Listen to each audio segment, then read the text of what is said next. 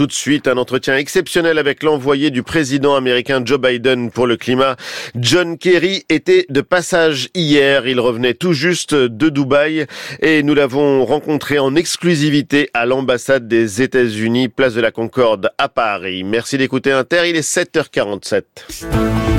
Le 6-9, Marion Lourd, Ali Badou, sur France Inter. Et notre invité exceptionnel ce matin avec Ali Badou, quelques jours après la fin de la COP28 de Dubaï, et l'envoyé spécial des États-Unis pour le climat, il a accepté de répondre à France Inter en exclusivité ce matin. Bonjour John Kerry. Bonjour. Good morning, bonjour, comment allez-vous?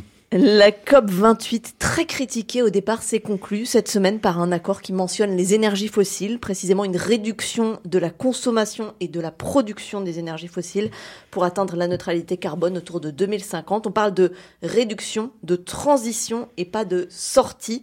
Comment est-ce que vous qualifieriez cet accord? Est-ce qu'il est historique? Est-ce qu'il est à la hauteur des enjeux? Yes, it is an Oui, historic accord. c'est un accord historique. uh, C'est vraiment because it is the first time ever quelque that chose de très fossil important. C'est la première fois que les énergies fossiles decision of the COP. font partie d'une décision écrite de la COP. Et c'est une déclaration uh, étonnante. Le monde se réunira Dans une période de transition qui l'éloignera des énergies fossiles de façon uh, manner, juste et équitable qui keeping maintiendra euh, le but de net zéro en aspirations. 2030. Donc c'est un, tout un jeu d'aspirations et de on décisions. countries really Maintenant, ça dépend des pays qui devront mettre en place. Et c'est là où nos efforts doivent aller. Il doit y avoir une responsabilité, uh, une to transparence pour que les gens s'engagent rapidement dans cette transition. Et le test réel pour le monde sera si on sera suffisamment nombreux et euh, suffisamment rapidement. C'est ça le défi. Il y a un débat qui a même lieu dans votre propre camp, dans votre famille politique aux États-Unis et partout dans le monde, chez les militants du climat, ceux qui disent le capitalisme n'est pas compatible avec la lutte contre le réchauffement climatique. Le capitalisme est l'ennemi de l'écologie. Qu'est-ce que vous leur euh, répondez? I don't believe it's the Je capitalism ne crois pas que ce soit le capitalisme en soi I think it's qui the soit people l'ennemi. Je crois que ce sont les who gens interpret, qui uh, interprètent what is available for ce the qui est capitalism. disponible pour le capitalisme. Le capitalisme, c'est pas l'allocation du capital. now we see Et ce que l'on 1.7 voit, trillion dollars 1,7 moving trillion de dollars into this new qui market. vont Why? dans ce nouveau marché. Because Pourquoi? capitalism Parce que le capitalisme fondamentalement définit qu'il y a des économies et qu'il y a des occasions économiques And as qui the peuvent produire des choses. Et comme la demande monte, si les gens demandent ou exigent qu'il y a des énergies alternatives, there ils vont exiger uh, qu'il y ait des énergies renouvelables. Ils vont exiger qu'il y ait euh, du pétrole propre, disons, plutôt de l'énergie propre. Donc à ce moment-là, il y aura un marché pour tout cela. Et le capitalisme euh, suivra. Il faut vraiment les incitations correctes. Regardez ce qu'on a fait aux États-Unis.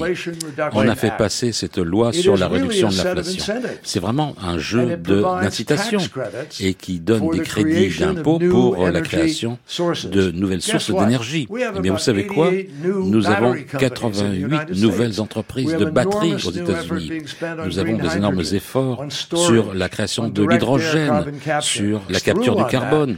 Et You quand quelqu'un euh, ne le fait pas, eh bien, vous allez voir que l'argent ne va plus vers eux, mais dans les nouvelles directions. C'est une question de politique. C'est une question de choix individuels qui vont faire la différence. Justement, puisque vous parlez de choix individuels et du comportement de chacun, un citoyen américain, John Kerry, émet en moyenne 15 tonnes de CO2 par an. Est-ce que ce qu'on appelle l'American Way of Life est compatible avec l'urgence de la lutte contre le réchauffement climatique? Si tous les habitants du monde vivaient No, comme les Américains, Non, non, c'est pas possible. ce serait perdu. Oui, ce serait perdu. There isn't one country in the world. Il n'y a pas un Living pays au monde sustainably. Qui vit de façon durable. Vous avez absolument raison.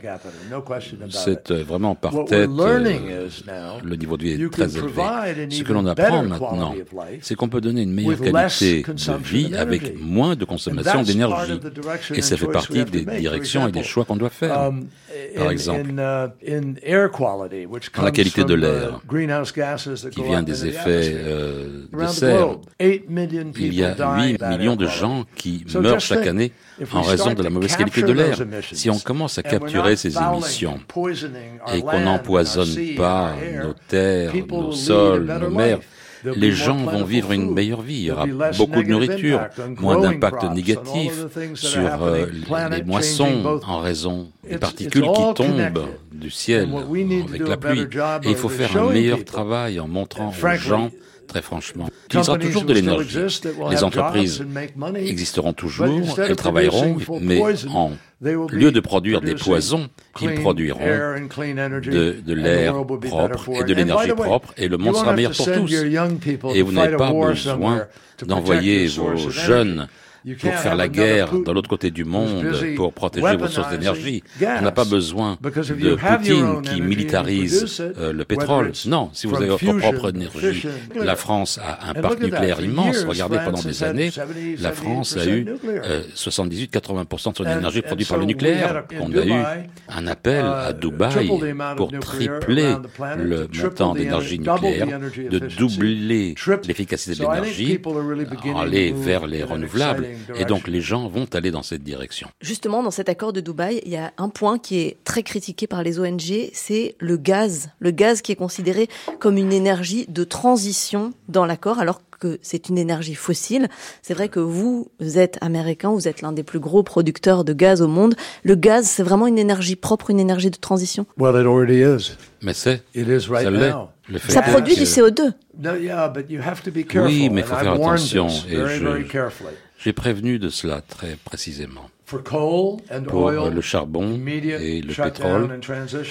Arrêt Gas total et transition. is cleaner. Gaz est beaucoup plus propre. get a 30 Donc, to euh, 50% On a de reduction in 30 à emissions right away. 50% de réduction des émissions But tout de it suite. only lasts for Mais a cela ne va durer time, que pendant un certain temps, ce jeu. Because you have to get Parce que net zero il faut arriver à 2050, net zéro en just stay 2050. 40 Donc le can gaz be part of the peut transition faire partie de la to be transition cleaner than pour coal être and plus cleaner propre que le than charbon et plus propre que le pétrole. C'était très fort de vous entendre à Dubaï pendant la COP euh, 28. Vous parliez d'un monde en proie au conflit, en proie à la guerre. Vous, vous avez fait la guerre. Vous êtes un héros de guerre. Vous étiez tout jeune au Vietnam avant de devenir diplomate et vous disiez que cet accord, l'accord de Dubaï, c'était une raison d'être optimiste. Qu'est-ce qu'il y a comme rapport, John Kerry, entre la guerre, les guerres qui frappent le monde en ce moment, et vous citiez l'Ukraine, vous citiez évidemment le Proche-Orient, et le climat? Well, I did talk about it. J'ai parlé de in ça, COP 28, effectivement, à la COP Because I 28. think it just hits you in Parce que je crois que ça vous revient droit dans la figure. Il y a l'Ukraine, il y a Poutine qui militarise euh, l'essence, le pétrole.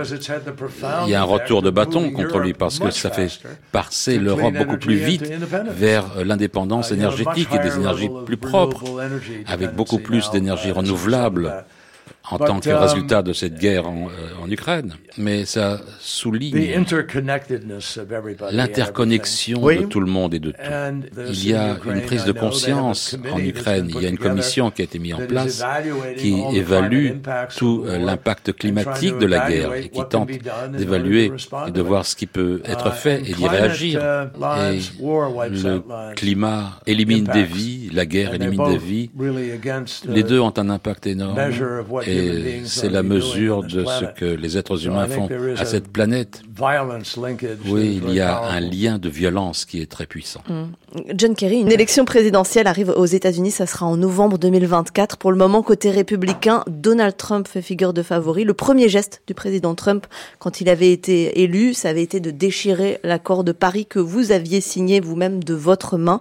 Vous craignez qu'en cas de réélection, il se passe la même chose avec l'accord de Dubaï? Well, I can't predict what the outcome Je ne peux pas prédire ce que sera le résultat des for élections à President venir. Biden, and President Je travaille Biden pour le is président Biden. the Le climate président Biden est très cause. engagé à la cause climatique. um, Souvenez-vous, When une Donald chose très Trump became importante. president, Lorsque Donald Trump est devenu indeed true that président, he pulled out of the c'est Paris vrai Agreement. qu'il est sorti de l'accord de Paris. But even while Mais Donald Trump même was president, 75% Lorsque Donald of Trump our était président, renewables in America 75% de notre électricité venait de l'énergie 37 renouvelable. Et 37 gouverneurs républicains et démocrates, ils ont fait passer des lois qui exigeaient d'entre eux qui devaient faire croître leur base d'énergie renouvelable. Donc l'Amérique, les États-Unis réduisent ses émissions en dépit des, de Donald Trump. Donald Trump a déchiré l'accord de Paris, mais les gens sont restés dans le cadre de l'accord de Paris. Et maintenant, ce qui se passe, c'est beaucoup plus fort que n'importe quel politicien. Aucun homme politique ne peut venir et dire Allez, c'est fini, on retourne à ce qui était précédemment. Ford, General Motors, Mercedes, Toyota, toutes ces entreprises ont réoutillé leurs usines. Ils ont dépensé des milliards de dollars pour produire des véhicules électriques. Il n'y a aucune façon, je le promets, je le dis, de revenir vers des moteurs à combustion interne. Ça ne se produira pas. Un mot encore. Qu'est-ce qui fait que vous, à 80 ans, vous restez optimiste pendant que tant de personnes, et jeunes, parfois extrêmement jeunes, disent que l'apocalypse est devant nous, que la catastrophe a commencé? Je ne crois pas au fait de rendre les armes à des défis potentiels. Vous savez, moi, je suis à 80 ans comme si j'étais dans la crise des quinquagénaires ou des quadragénaires, en fait. Mais on peut gagner cette guerre, particulièrement avec ce qu'on a fait à Dubaï. On peut gagner cette bataille. 1,5 degré, c'est réalisable. Tout dépend si les gens vont faire les bonnes décisions. Je suis absolument convaincu que le monde va arriver à une économie décarbonée. John Kerry, j'essaie de m'adresser à l'ancien secrétaire d'État pour finir. Euh, on a entendu Joe Biden appeler plusieurs fois au respect des civils palestiniens cette semaine. Est-ce que c'est la fin du soutien inconditionnel des États-Unis à Israël? Vous savez, je suis émissaire pour le climat. Je ne suis pas l'émissaire du secrétaire d'État. Et j'évite, de, vous savez, dans mon portefeuille, je ne peux pas euh, être impliqué là-dedans. Mais je crois que le président a dit très clairement quelles sont nos inquiétudes et c'est très approprié très pertinent euh, qu'il ait renouvelé cet appel pour euh, quelque chose qui, qui dit énormément de choses à l'humanité. John Kerry, envoyé spécial des États-Unis pour le climat, un immense merci, d'avoir euh, été avec nous sur France Inter. Joyeux Noël. Joyeux Noël Merry à vous. Christmas. Bon courage. Et bon séjour en. France.